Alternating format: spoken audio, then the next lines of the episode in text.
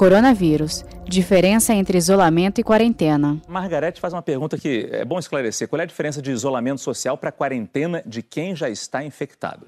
Então, o isolamento social, ele é uma medida para todos nós, independente da gente estar infectado ou não. A quarentena é aquele período de no mínimo 14 dias que a gente recomendaria que a pessoa, mesmo estando em casa em isolamento social, ela mantenha distanciamento da sua família, inclusive. Então, separação dos fômites, né? Do que, que, que a gente está falando, de toalha, de garfo, de faca, que a pessoa fique num quarto onde está ventilado, que a pessoa tenha sua roupa, sua roupa de cama, sua toalha de banho totalmente separada, que ela mesma seja responsável pela limpeza, né? Quando o seu quarto está assoando o nariz, está usando algum tipo de. joga no seu lixinho, faz essa separação.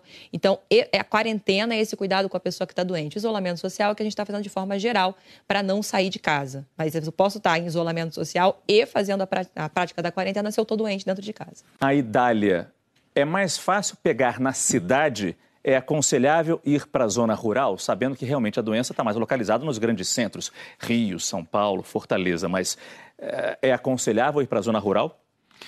É, teoricamente é mais fácil na zona rural você ter isolamento. Se proteger. Ficar isolado, você ficar protegido. Mas se você for para a zona rural para ficar com os avós, por exemplo, eu diria que é um problema a mais que a gente está criando. É...